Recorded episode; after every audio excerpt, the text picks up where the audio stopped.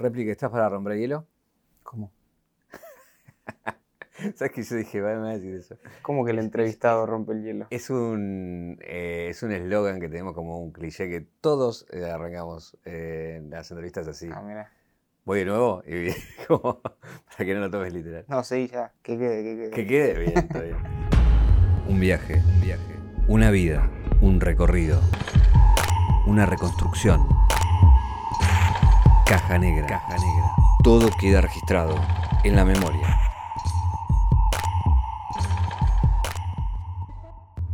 Sabes que vi tu batalla con Stuart en la Liga Bazooka y me quedé con una frase que decís que el arte es un llamado a tocar lo más profundo del otro. Y quería preguntarte si eso era un poco tu, tu búsqueda, digamos, ¿no? Sí, creo que esa frase me representa sobre todo como haber recibido ese llamado. Me considero todavía muy em, muy poco capaz de ser el que da el llamado. Pero toda mi relación con el arte no fue otra cosa que sentir ese llamado de diferentes formas. Y sí, lo sigue siendo y cada vez más profundo, cada vez más vigoroso y más vital. Creo que el artista lo que hace es justamente una conexión con consigo mismo, con el misterio de existir, con la parte más esencial de uno, más divina, y la transmite de forma muy enigmática. Entonces para mí eso es el arte y eso es lo que a mí siempre me ha llamado. Algo muy sutil que no puedo explicar y que me ha llamado a perseguir. Eh, la pregunta es si eso es un proceso en el cual uno se va dando cuenta o hay un primer llamado de atención en la cual a vos se te despierta eh, la inquietud por ese lado, digamos, ¿no? Si es algo que, se va complementando en el tiempo o si hay un hecho puntual que hace a que decís, no, eh, a mí me interesa esto, es por acá. Claro. Creo que pueden ser ambas. Puede ser un proceso de empezar a curtir un artista y terminar encontrando eso, o puede ser consumir una sola obra de arte del, del productor artístico que ya te llame la atención y te lleve para ahí. ¿Y vos hubo una obra que te llevó por ahí? No, como te digo, todo el tiempo fue así. Hubo procesos, hubo una, pero desde mi primera relación con el arte, como yo lo considero, que fue con el rap, em, fue así. Creo que mi primer encuentro con el arte fue en las batallas underground eh, de las plazas. Después eso pasó a el rap en canciones y a partir de ahí se fue diversificando hasta otros tipos de arte y hoy en día lo es cada vez más en diferentes ramas del arte y, y es siempre eso lo que me llama. ¿Y qué otras ramas te interesan aparte de la que ya nombraste? Actualmente me interesa sobre todo la poesía y la literatura, muchos tipos de música, pero en realidad me interesan todas por esto, por, me considero aficionado al arte y me gustaría desentrañar todos estos misterios en todas las artes. me gustaría algún día ponerme a saber sobre escultura, sobre pintura. Yo nunca fui muy ducho en lo plástico y tampoco nunca me interesó, pero como es un arte, me figuro que debe tener un montonazo de delicias y misterios para conocer. Ahora, viste que en el arte uno puede aprender las herramientas para hacer el rubro o, el oficio que más le, guste del artista, ¿no? Una escultura, escribir, o sea, todos tienen como sus mecanismos y sus tecnicismos. Pero después lo que tiene es el misterio de cómo conmover al otro, que digo, calculo que debe ser un misterio que nunca se desentraña y que justamente ahí está, ¿no? El placer en, en jugar ese juego que nunca tiene una solución, ¿no? Sí, es como uno curte algunos de esos misterios y claro, uno creo que nunca lo termina de desentrañar, pero lo que más se parece a eso que vos decís para mí es que siempre después aparece otro. Capaz uno curte un artista mucho tiempo y bueno, le llegó su tiempo, pero temprano o tarde uno si sigue cultivando su búsqueda en el arte va a encontrar otro artista con algo un escalón más arriba. Y eso es lo que nunca se termina de desentrañar, creo. Uno podría pasar toda la vida consumiendo artistas y no cansarse nunca de encontrar nuevos misterios. ¿Y hoy en qué misterio estás metido, tratando de desentrañar algún artista? Y ahora precisamente estoy en, un momento de transición medio conflictivo de no, no saber bien en cuál, a dónde ir. Tuve unos largos meses de leer mucha literatura, mucha poesía, y precisamente ahora estoy medio esperando que surja algo nuevo. Eh, sé que quería charlar con vos de, lo que lees? Porque en tus batallas hay muchas referencias. Todo el tiempo hay referencias desde Pitágoras hasta Borges, hasta, eh, no sé, el que se te puede ocurrir. Eh, eso, ¿qué, te interesa? ¿Qué lees? ¿Qué, elegís? ¿Por dónde va tus ganas de, qué tipo de literatura te, te seduce, digamos? ¿no? Y me ha apasionado mucho tiempo la literatura clásica, en el sentido de por ejemplo, autores del siglo XIX, capaz algunos del siglo XX, pero los que son conocidos como los grandes clásicos. He leído mucho tiempo de eso y me ha apasionado mucho estos unos largos meses hace poco. Y poetas también, básicamente de la misma época, clásicos. ¿Algunos nombres? Eh, Dostoyevsky, Tolstoy, em, Schiller, Goethe, Shakespeare. Kafka, etc. Podría nombrarte un montón, pero el hecho es que me han, me han mostrado una forma muy diferente de ver la vida. Sobre todo creo tengo cierto, cierta afinidad a las cosas más antiguas. Soy un poco anacrónico. Como que creo que la sociedad de hoy en día es demasiado plástica y cómo escribían ellos o cómo relataban las cosas se notaba que vivían muy diferente la vida, más conectados a algo más original, en el sentido de más cercano al origen. Y ahora no, no estoy tan apasionado con eso, creo que tengo que seguir buscando y encontrar qué, cuál es el siguiente escalón, aunque no digo que esto lo curtí, sino que necesito aprender más para seguir profundizando algo así. Eh, te traigo algo más eh, acá en el tiempo de un autor que tiene eh, una especial relación con, nuestra música. Spinetta lo curtió, La Renga hizo todo un disco basado en eso y que creo que vos también algo es un autor que te, que te, gustó y que has indagado, que es Castaneda, eh, que también se entrecusa un poco lo divino y, el plan terrenal, ¿no? Y es alguien más cercano en el tiempo también, digamos. ¿Qué te sedujo la obra de Castaneda?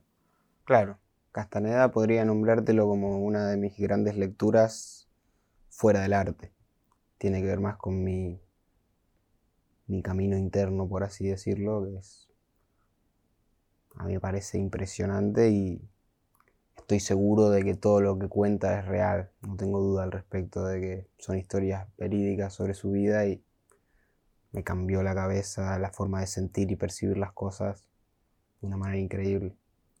Eh, ¿Sabías que eso de, de, que hay mucha gente acá que lo consumió y que a, través de su, de justamente de la lectura de sus libros, ha hecho después arte, básicamente. Digo, ¿A vos te disparó en, también en, llevarlo eso al plano más artístico tuyo? Puede ser. No sé si tan marcadamente. Creo que influyó más en mi pensamiento que en mi arte. Abriste una ventana ahí que me, interesa que me cuentes, a ver qué, qué pensás. Cuando hablas de sociedad plástica y estás lejano a, la sociedad actual y, más buscas el origen. ¿Cómo, ves cómo vivimos? ¿Cómo es nuestra sociedad hoy? Y yo creo que la sociedad, la humanidad está en el momento más estúpido de su historia. Parece una, una guasada el nivel de estupidez que hay. Eh, yo no entiendo cómo resiste el humano viviendo así. ¿Y en qué lo ves? Y desde bueno, el ejemplo más burdo es el celular, hasta que hoy en día los artistas más conocidos, las canciones con más reproducción en el mundo son las peores del mundo. O sea, el reggaetón y todo eso. Y que es sorprendente porque, o sea, hace un par de siglos o un siglo había por lo menos algún gran músico que se sabía que era un gran músico, o un gran escritor que se sabía que era un gran escritor. No digo que no los haya, sino que en todo el mundo se sabía y era algo, un nombre que estaba en todas las bocas. Vos nombraste a Borges y a Spinetta, son dos ejemplos de que todo el mundo sabía quiénes eran. Hoy eso ya no existe, no hay ni un filósofo que sea mundialmente reconocido y que sea realmente un gran filósofo y que todo el mundo hable de él. Y hoy en día la cosa es celular, McDonald's, eh, reggaetón y un montón de distractores de la vida real. ¿Vos no usás celular? Usar sí, pero, o sea, por ejemplo, Instagram no porque no tengo Instagram en realidad. Tengo mi cuenta que es la que uso para mi arte, pero no sigo a nadie, así que no, no podría usarlo. Eh, ¿Por qué piensa que nos volvimos tan, tan consumistas y tan esto de, del ya, ¿no? De, vivir el, el, ahora como el lugar, digamos, ¿no? Hmm. ¿Por qué?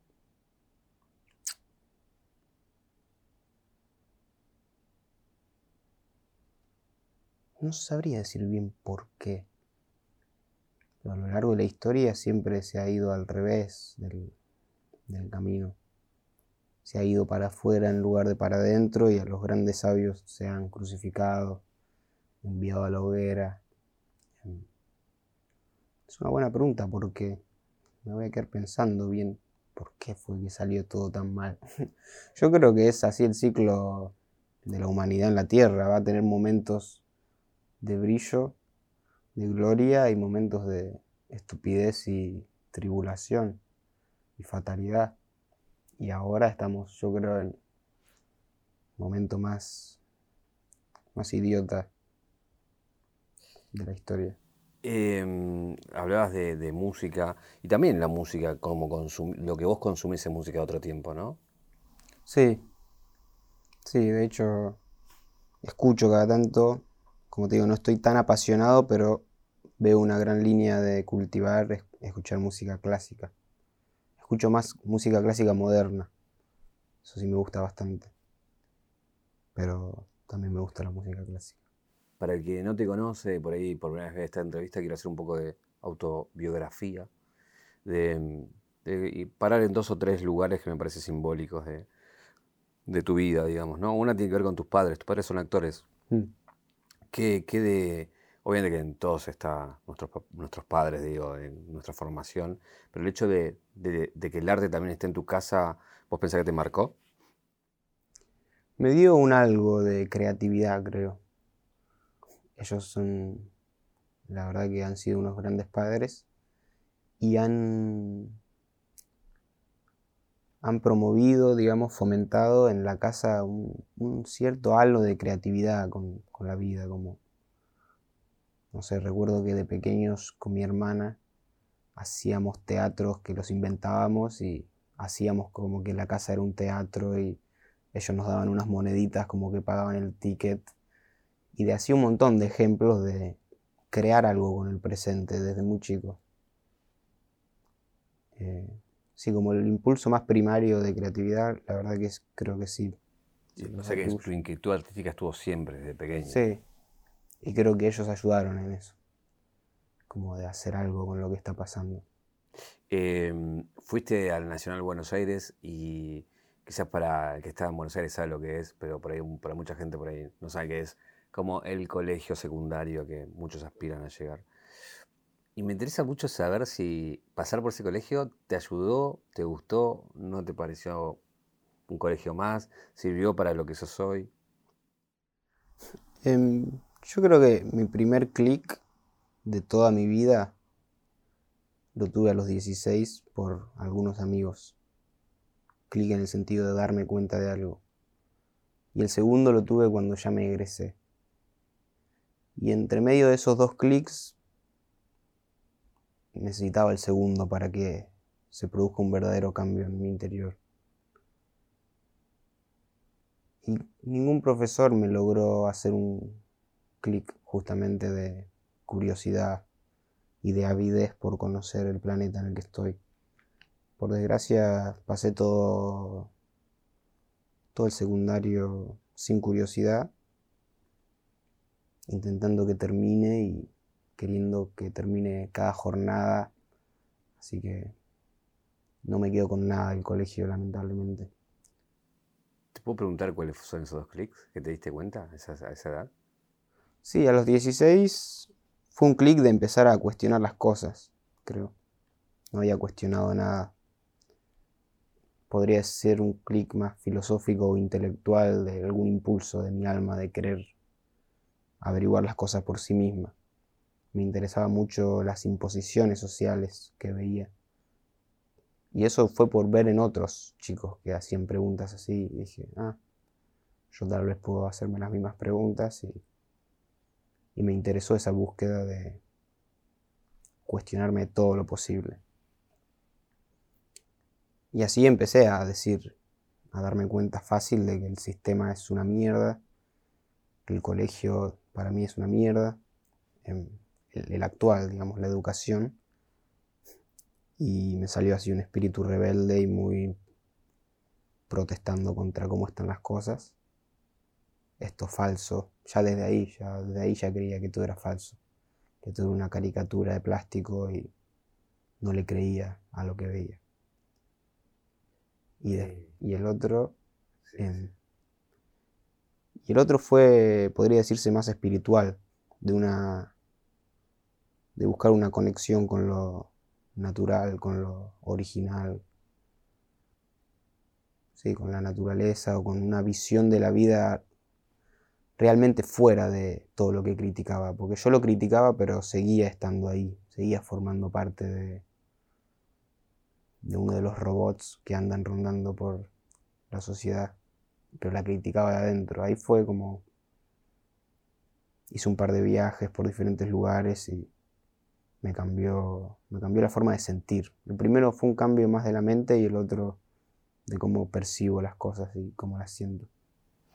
Eh, me interesa tu mirada en cuanto dijiste así, la educación como estaba, la escuela como está hoy no, no sirve. ¿Cómo, ¿Cómo debería ser?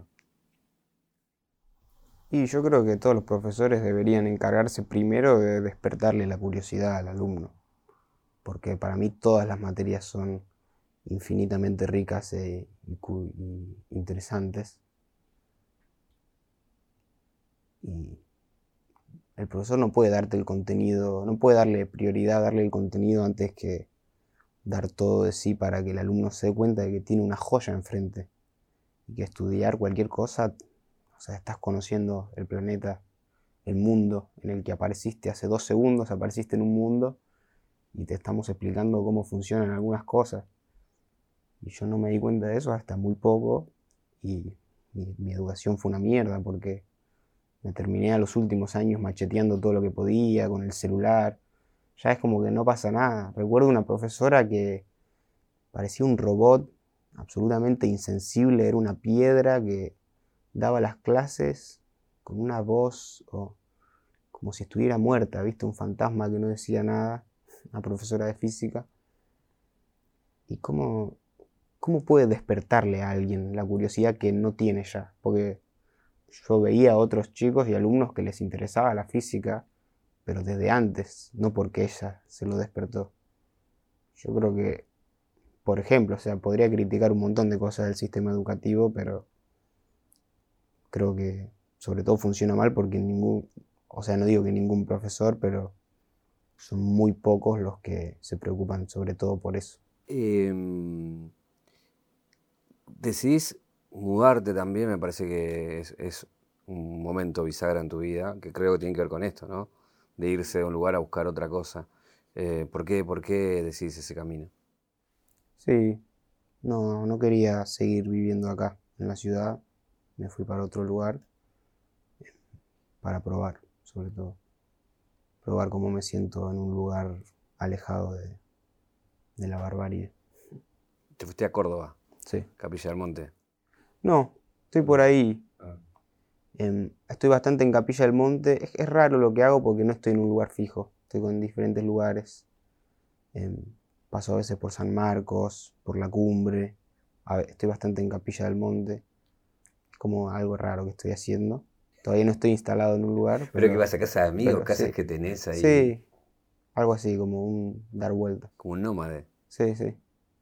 Em, hay una entrevista que, que vi que, que cuando pasaste a vivir solo te diste cuenta de muchas otras cosas. Mm. ¿De qué te diste cuenta cuando bueno, empezaste a vivir solo? Eh, y nada, de esto de que uno es responsable por sí mismo de todos sus actos, Mm. ¿no? Claro, sí. Y a mí, por ejemplo, me costó bastante lo práctico de tener tu casa limpia. Y que me parece muy importante, pero me cuesta. Eso es un gran ejemplo. O de encargarse de. Bueno, encargarse de todo. Eso, por ejemplo, pero también encontrarse con uno solo, en un pueblo donde no conozco tanta gente y me voy moviendo e intento un cambio. Porque capaz si me iba a vivir solo en la ciudad, em, tal vez no hubiese sido tan así el impacto que dije en esa entrevista. Pero no solo me fui a vivir solo, sino que me fui de- del lugar donde estaba todo, todas las diversiones con las que tenía a mano. Me fui a un lugar donde no hay tantas diversiones y muchas más responsabilidades. ¿Y con qué te divertís en un lugar donde no hay tantas diversiones? Y esto que vengo nombrando, mi búsqueda artística o mental, por ejemplo. O a veces no me divierto y no sé qué hacer. Yendo al freestyle o al rap propiamente dicho, ¿cuál es tu, tu primer momento en que te enamorás de eso, digamos, no? Sí, creo que mi primer momento de enamorarme fue una, una batalla de Red Bull España, una regional en Alicante. Em, me, me dio mucha gracia, me divirtió mucho. Me pareció algo que nunca hubiese imaginado que existía. O sea, imagínate que no tenía una gran fuente de vitalidad en mi vida, o sea, me gustaba un poco la música, no sé qué, pero apareció eso que era una mezcla de las palabras y la música y el atacar al otro fue como un paraíso que encontré y me apasionó de chico. Por suerte luego conocí cosas más interesantes que eso, que lo que me gustó en ese momento, que ahora si lo veo me parecería, no me gustaría, pero Hab- Hablas del tipo de batalla, pero sí te sigue enamorando el batallar, digamos. claro. Si yo vería esa batalla que vino, no me gustaría. ¿no?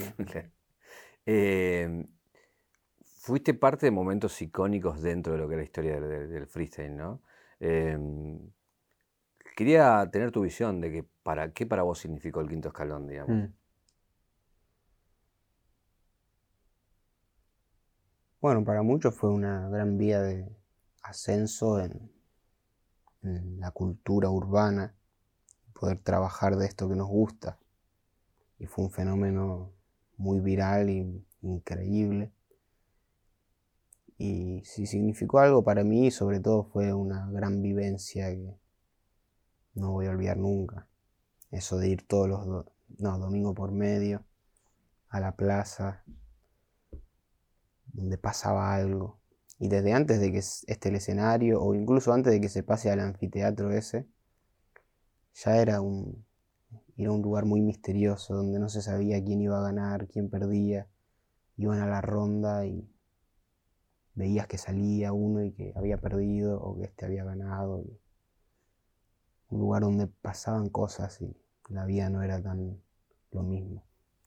¿Qué te pasa cuando ves batallas de esos momentos hoy, donde tu estilo ha tenido una evolución y también creo que tu forma de encarar las batallas ha tenido eh, nada, una diferencia por lo menos? Eh, ¿qué te pasa hoy cuando te ves? Sí, si veo una batalla del quinto escalón me da vergüenza. No me representa nada lo que yo hice en el quinto escalón. Me da mucha vergüenza. ¿Y, dó- y dónde estuvo el cambio? ¿En qué momento? ¿Que sentís que evolucionaste y, y es lo que sos hoy o tu estilo que tenés, ¿no? Sí, creo que tipo 17 años empecé a hacer todo lo posible de mí para ir cambiando, reaprendiendo, precisamente reaprendiendo lo que aprendí, por ejemplo, con esa batalla que te conté de la regional de Alicante. Me formó una forma de ver las batallas completamente errónea y me quedó aprendido todo eso en mí, instalado en mí. Y tuve que desinstalarlo en un proceso de un largo tiempo para dejar de hacer eso que para mí es un juego y una broma y empezar a hacer algo un poco más real. Y por eso me da vergüenza, porque no hacía lo que yo considero rap. Para mí eso no es rap, em, es otra cosa. ¿Y qué es rap para vos? Y a mí me gusta decir que la diferencia del rap de verdad y el falso es que uno es un jueguito y otro es arte. Y el arte es algo, es diferente. Em, es más profundo y sobre todo es sentimental y del corazón. Em, no de jueguitos de la mente y crucigramas de la mente graciosos o ingeniosos. Creo que el juego es solo mente y el arte es mente y sentimiento.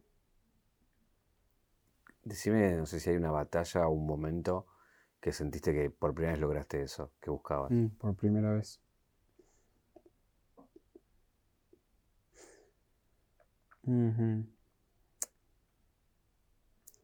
Mi batalla en FMS contra Nacho la considero como un gran ejemplo de que salir satisfecho, bien satisfecho, no sé si por primera vez, pero fue de las primeras o fue la primera más contundente con la que salí afirmando que por fin había logrado desenvolverme, conectándome conmigo mismo y con lo que me gusta, me gustaría transmitir en una batalla.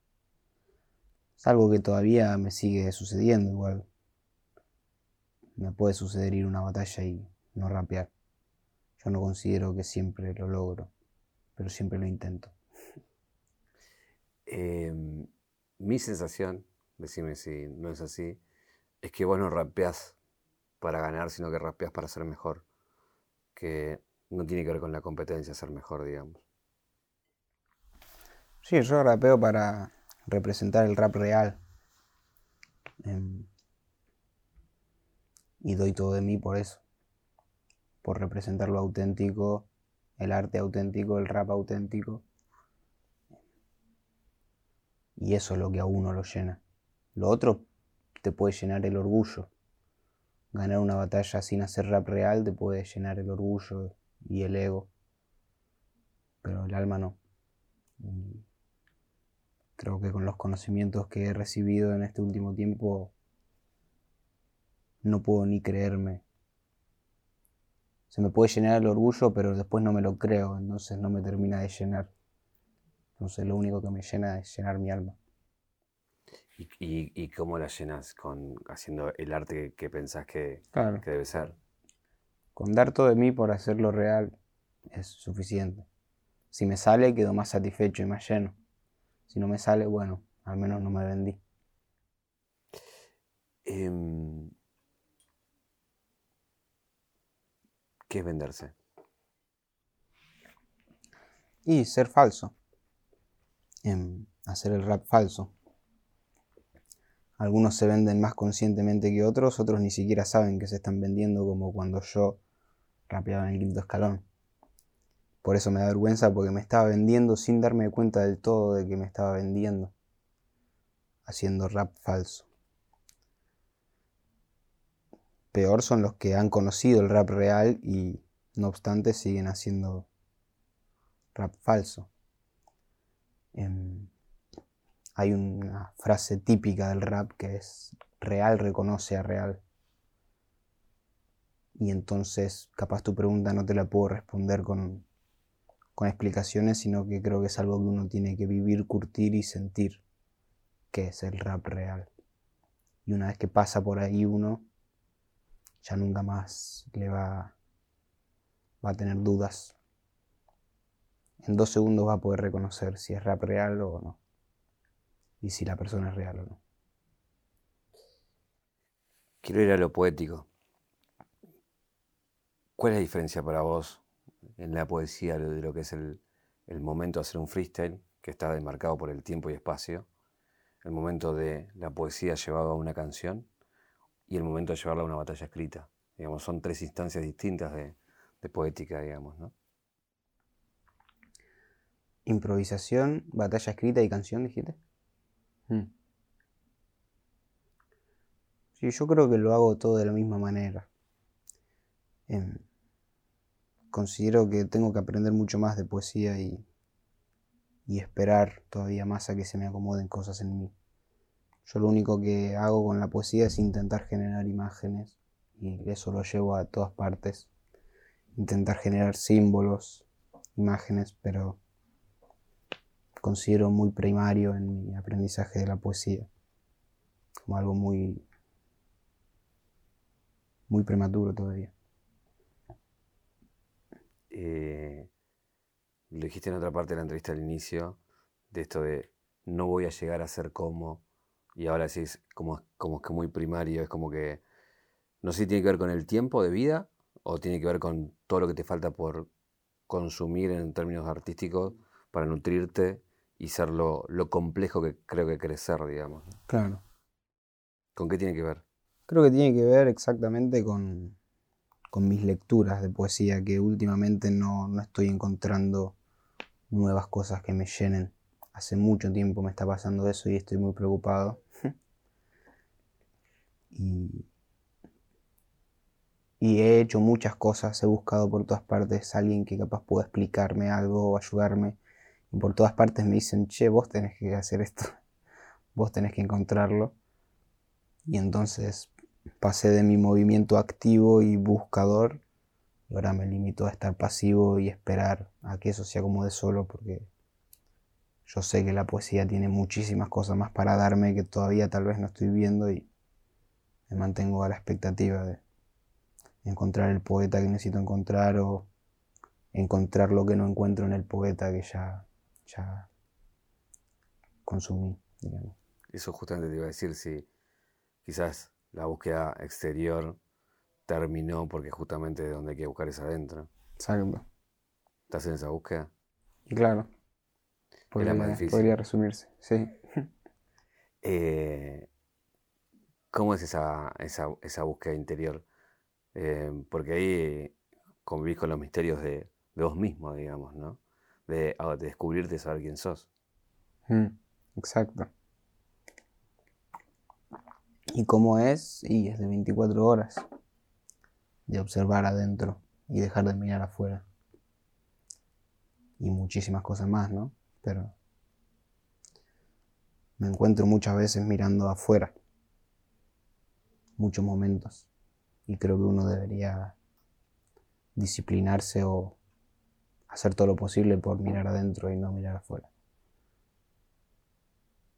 Está complicada la batalla. Estamos perdiendo.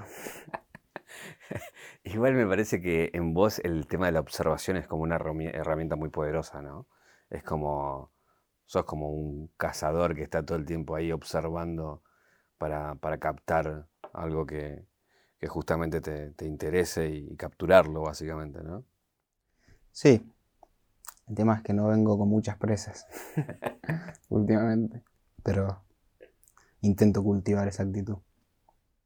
Eh, en el caso de la complejidad, ¿para vos es, un, es una virtud? ¿En qué sentido complejidad? Eh, que si la sencillez también te parece bella o necesariamente debe ser complejo para ser bello. No, considero que la sencillez es muy bella también.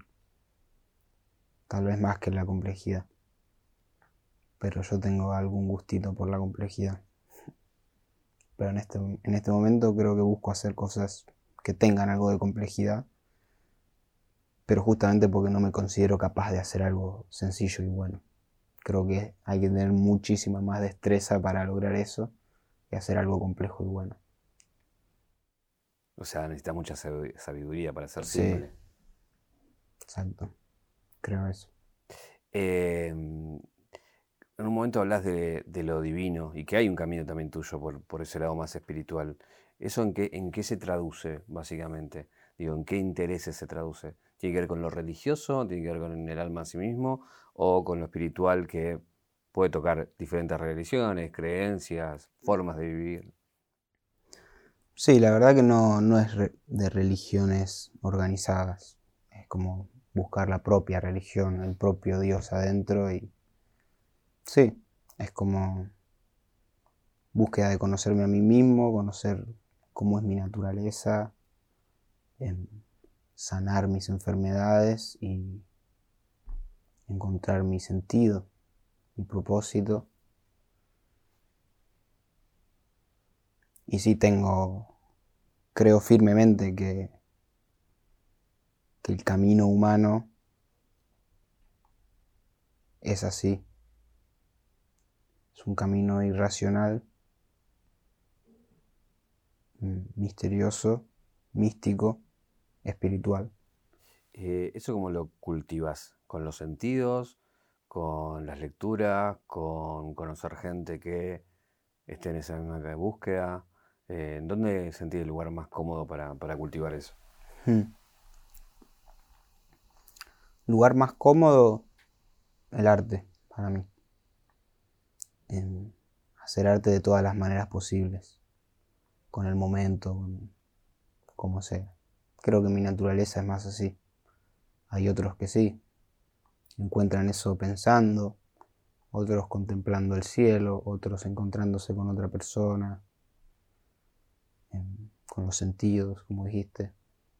Obviamente intento utilizar toda herramienta de mi interior porque me va a servir.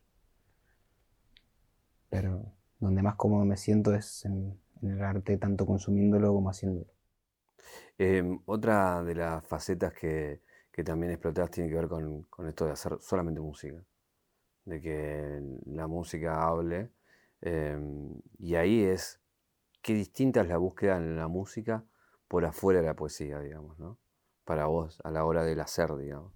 Sí, de hecho, muchas veces separo mi parte musical de mi parte poética. Tengo canciones que están hechas solo por, por música y otras que están hechas solo por poesía. Y intento la que está hecha para hacer una obra musical que sea lo más poético posible a pesar de estar limitado por la línea musical que marqué.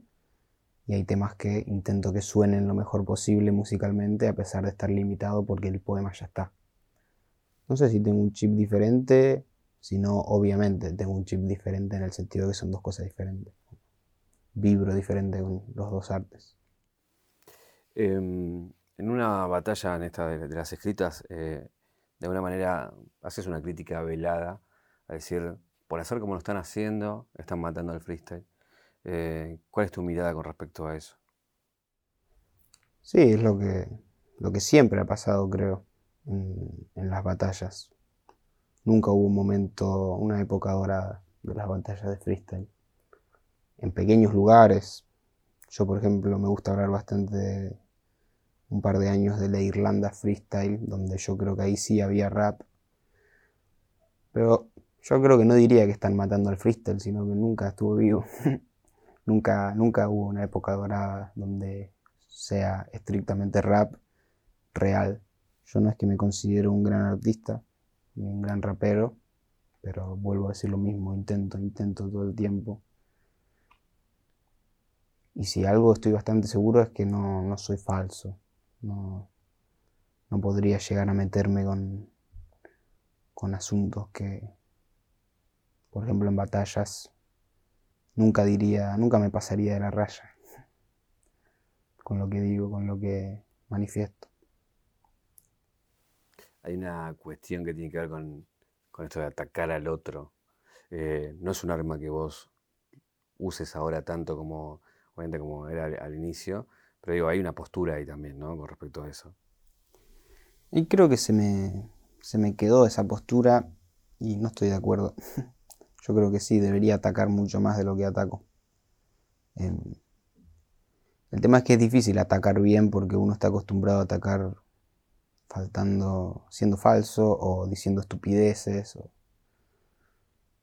Es todo un arte aprender a atacar bien, atacar artísticamente aplicar el arte de la guerra en, el arte.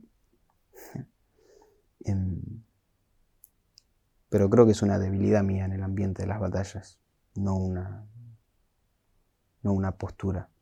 Debería saber atacar mejor. ¿El arte de la guerra es algo que, que te rige o no? ¿En la vida? Sí. Sí, de algún modo. Como el guerrero Castaneda, por ejemplo, sí. ¿Qué, parte? Si me puede decir, hay algunas que son cosas en las que creo, de todas esas enseñanzas que, que plantea, ¿no? Y por ejemplo la guerra contra la estupidez que tenemos adentro, con nuestra mente enferma que todo el tiempo nos está llevando a hacer pelotudeces. Con eso creo que uno tiene que hacer una guerra continua y resistir todo lo que uno pueda a esa parte de uno que quiere abandonar las armas y entregarse a, a la comodidad y a la anestesia de las estupideces. ¿Qué te pasa? Voy a lo más terrenal. ¿Qué te pasa si estás en un lugar donde hay gente en esa? O sea, ¿de qué haces? ¿Te levantás, te vas? Gente, no sé, con el celular, por ejemplo. Eh, ¿Te levantás, te vas? ¿O charlas, tratás de como quebrar eso? ¿Cómo, cómo convivís con eso que es evidente que te molesta, no? No, no, compartís para vos, digo. No, no me molesta. Eh, cada uno su, su, responsabilidad, hace lo que quiere con su vida. Eh, tengo, podría hablar mucho tiempo con alguien que está absolutamente en esa. no, no me molesta. Y además, como te digo, yo también tengo esa estupidización adentro y nada. No es que. No es que yo la superé, para nada. Es que también es difícil, estamos muy formateados, ¿no? Para, para hacer manada todo el tiempo en ese sentido, ¿no? Claro. Es como estar como con las antenas muy paradas y despierto todo el tiempo. Mm. Para que no te. no te venza. Y el guerrero. bueno, busquen el guerrero. Sí. Hay que ver yo. el que tenga corazón. Que tenga corazón. Em, ¿Hacia dónde pensás que, vamos? Porque en un momento vos hablás de, la era en la que estamos, como un momento de, estupidización y, otros, y, otras palabras que usaste, em, pero también hablaste de que son ciclos y que después viene eh, momentos más de, oro, ponerle. Hmm. ¿Pensás que a nivel artístico, estoy hablando de Argentina, de, la escena artística argentina, eh, está en esa y tiene años por delante de, ese formato? ¿O pensás que vienen otros aires, digamos? No, yo no veo que no, parece que se esté produciendo un cambio en ningún ámbito, ni artístico, ni intelectual, ni espiritual, ni nada. A mí no me parece que se esté produciendo un cambio para bien, sino cada vez más estúpido todo. Y no sé cuándo podrá cambiar. Hay tantos millones de años de la Tierra que no sé en qué momento cambie el ciclo. Estoy seguro de que en algún momento, tal vez en un millón de años, tal vez en cien mil, no sé cuándo, pero creo que sí, que son ciclos de oscuridad y luz. Y ahora estamos en un momento de un gran oscurecimiento. Y no sé cuándo va a cambiar. Y en términos de, de vos, en esa búsqueda del, guerrero, en ese camino, eh, ¿hacia dónde querés, llevar tu, arte o toda tu persona, digo, más allá del arte, digo, de, la persona que sos, digo. Está buena la pregunta porque tiene que ver con todo lo que vengo hablando de este momento, que es que necesito, necesito encontrarme más profundamente conmigo, urgentemente, porque me sucede que le pierdo el sentido a muchas cosas.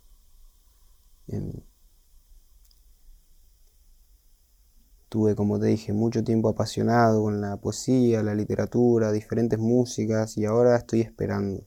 ¿Y a qué estoy esperando? A encontrarme más profundamente conmigo, con lo que quiero y con lo, que realmente me lleva a estar haciendo todo lo que hago, porque el sinsentido a veces me hace no entender por qué hago todo lo que hago o dudar si, si lo debo hacer, si, si es el camino correcto, tal vez deba desaparecer. de, todo esto, del, no sé, tengo que encontrar el, verdadero propósito eh, que me lleva a sacar música, a presentarme en batallas. Siento que todavía no puedo dar eso que soy.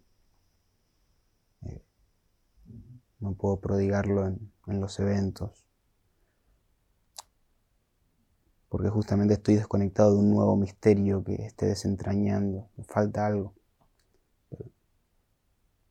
mi búsqueda es que aparezca eso y, esperarlo. O sea, que analizar que puede ser que no sea por ahí. Ah, como una posibilidad, la verdad que lo dudo. Em, pero existe esa posibilidad.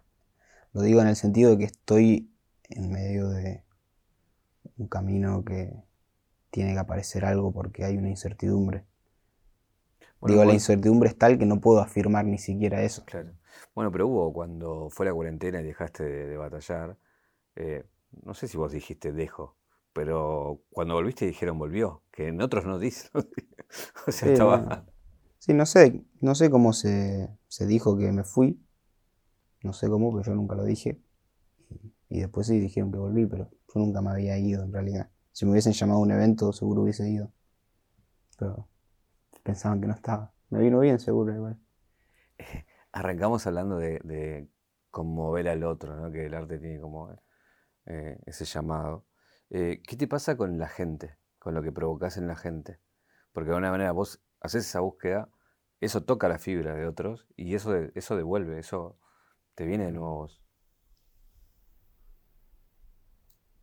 De vuelta creo que iría a esto, como no estoy logrando satisfacerme a mí mismo artísticamente y entonces no sé si me satisface tanto lo que me pueda devolver la gente.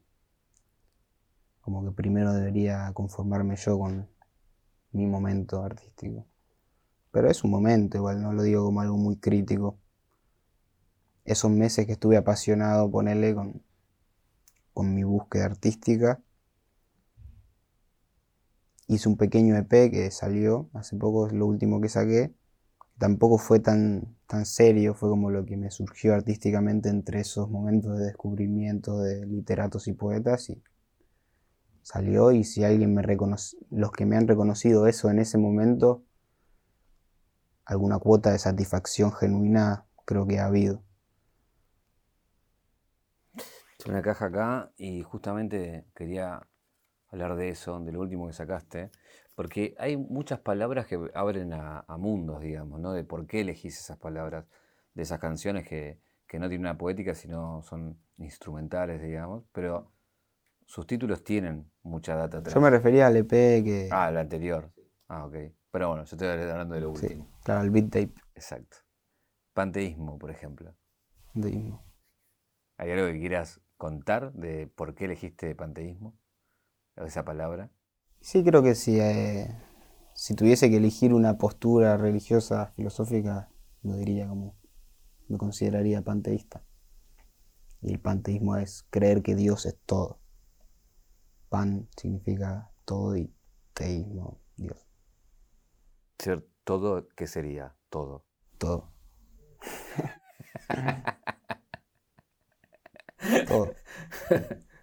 Este vaso es Dios.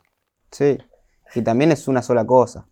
No, es que vos sos eso y ese es un vaso. No, no están separados. Como, como que es la única cosa que existe también, Dios.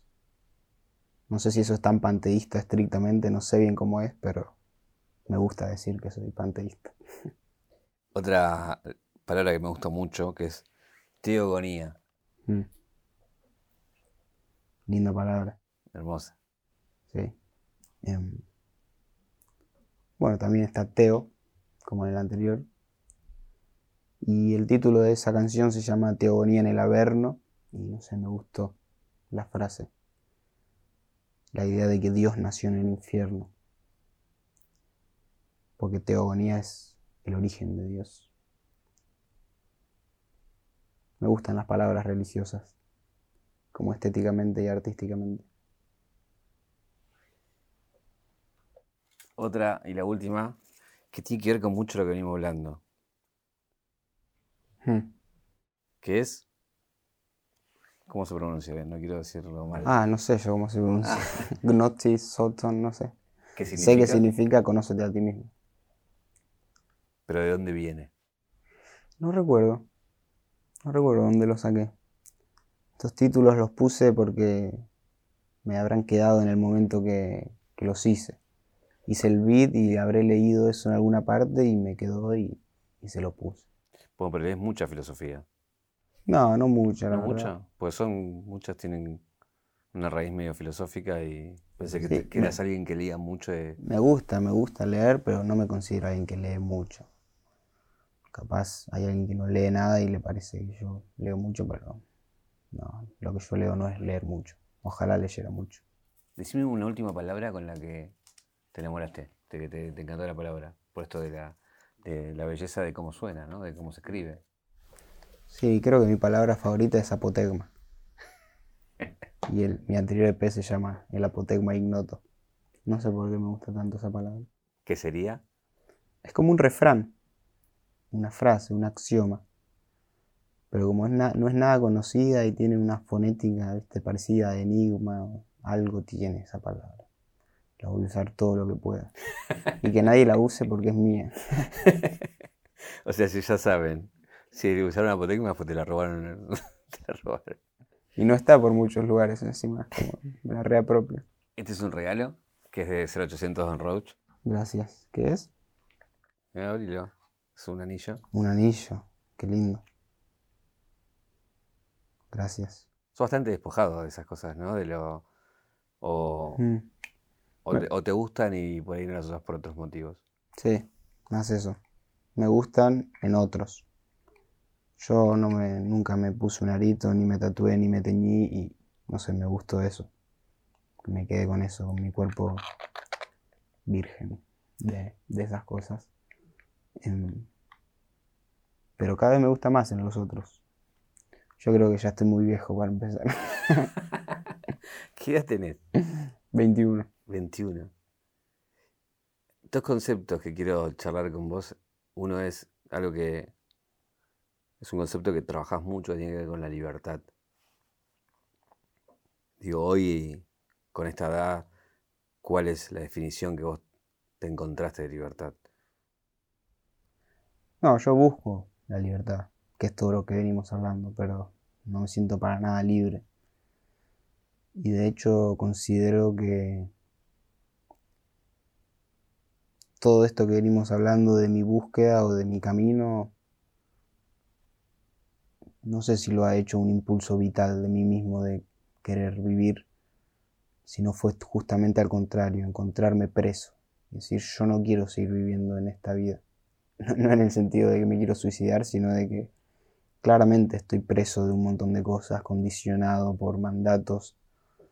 Me considero enfermo psicológicamente em, y cada vez lo siento más y cada vez me siento menos libre.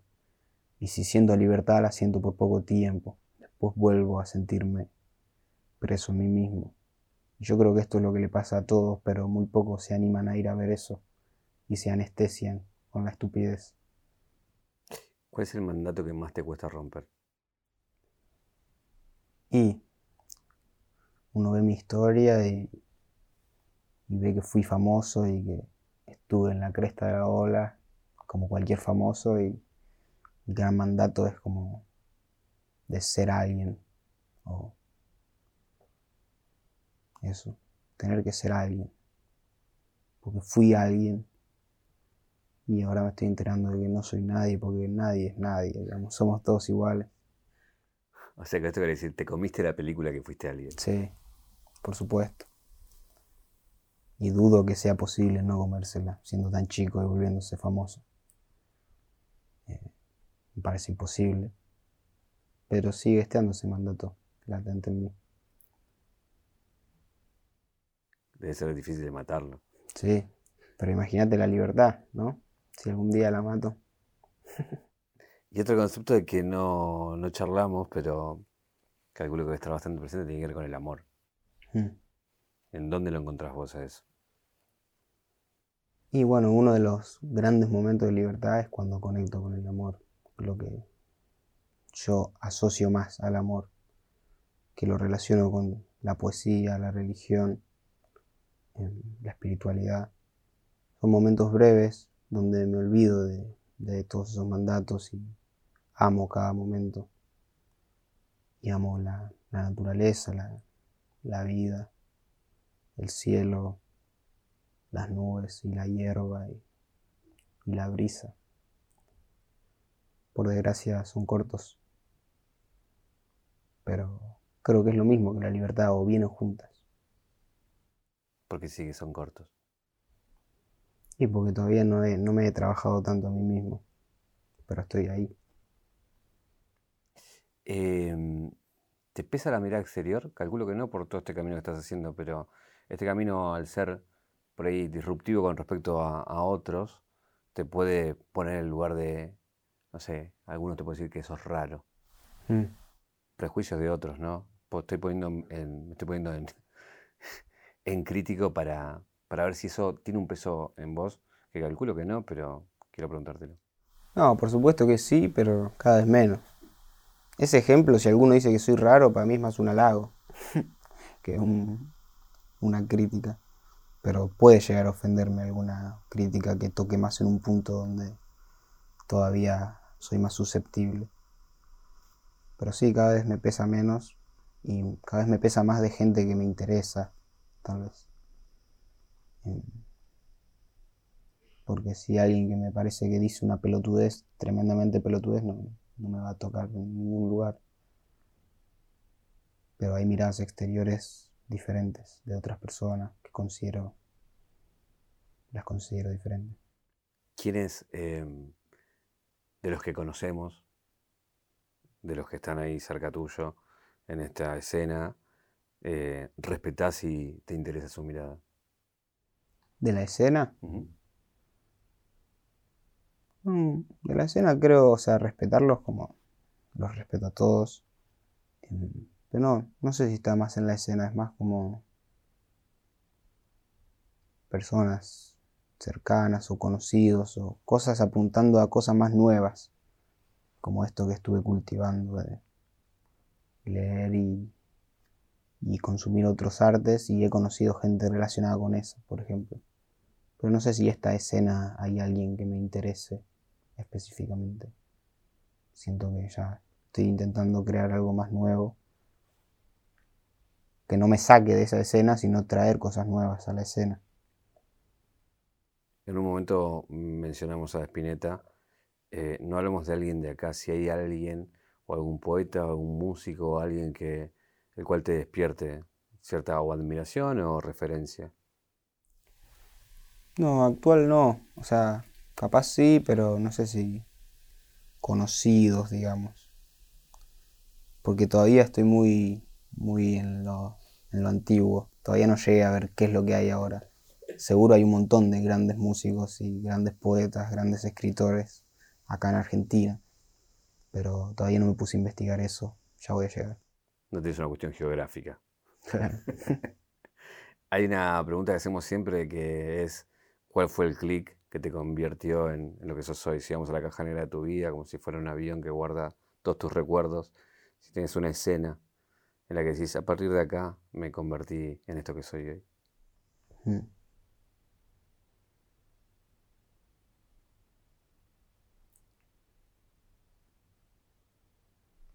Y fue un viaje justamente a San Marcos Sierra que ahí fue donde hice el segundo clic que te hablé antes y que es ahí. Recuerdo estar en el Quilpo, el río Quilpo con unos amigos en San Marcos Sierra y, y entender que la vida no era lo que el sistema me había contado y no solo pensarlo, sino sentirlo profundamente con una convicción honda, sin ninguna duda de que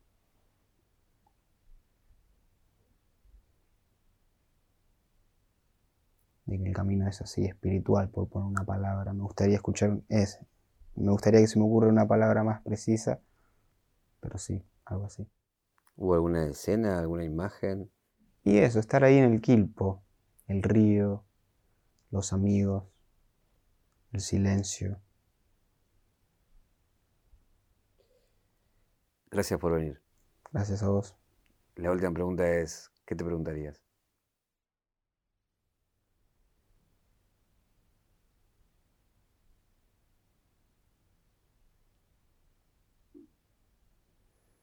Pregunta difícil. Em, ¿Qué me preguntaría? y me, me la paso haciéndome preguntas todo el tiempo, así que no sé qué más podría preguntarme. Pero una pregunta que me hago mucho... em, Me pregunto mucho qué no estoy viendo o qué no estoy sintiendo en la vida cotidiana. Y creo que es una pregunta que aplica para todo momento. ¿Qué no estoy sintiendo ahora que está ahí y no me estoy dando cuenta? ¿O qué no estoy viendo que está sucediendo en este momento y no me estoy dando cuenta de esa magia que está ahí y que no la veo, pero que está ahí? no. Estoy demasiado mirándome el ombligo, demasiado escuchando a mi mente o... Y esa es la pregunta que más me hago, creo. Manu, gracias. Gracias a vos por tus muy deliciosas preguntas. Gracias a vos por venir.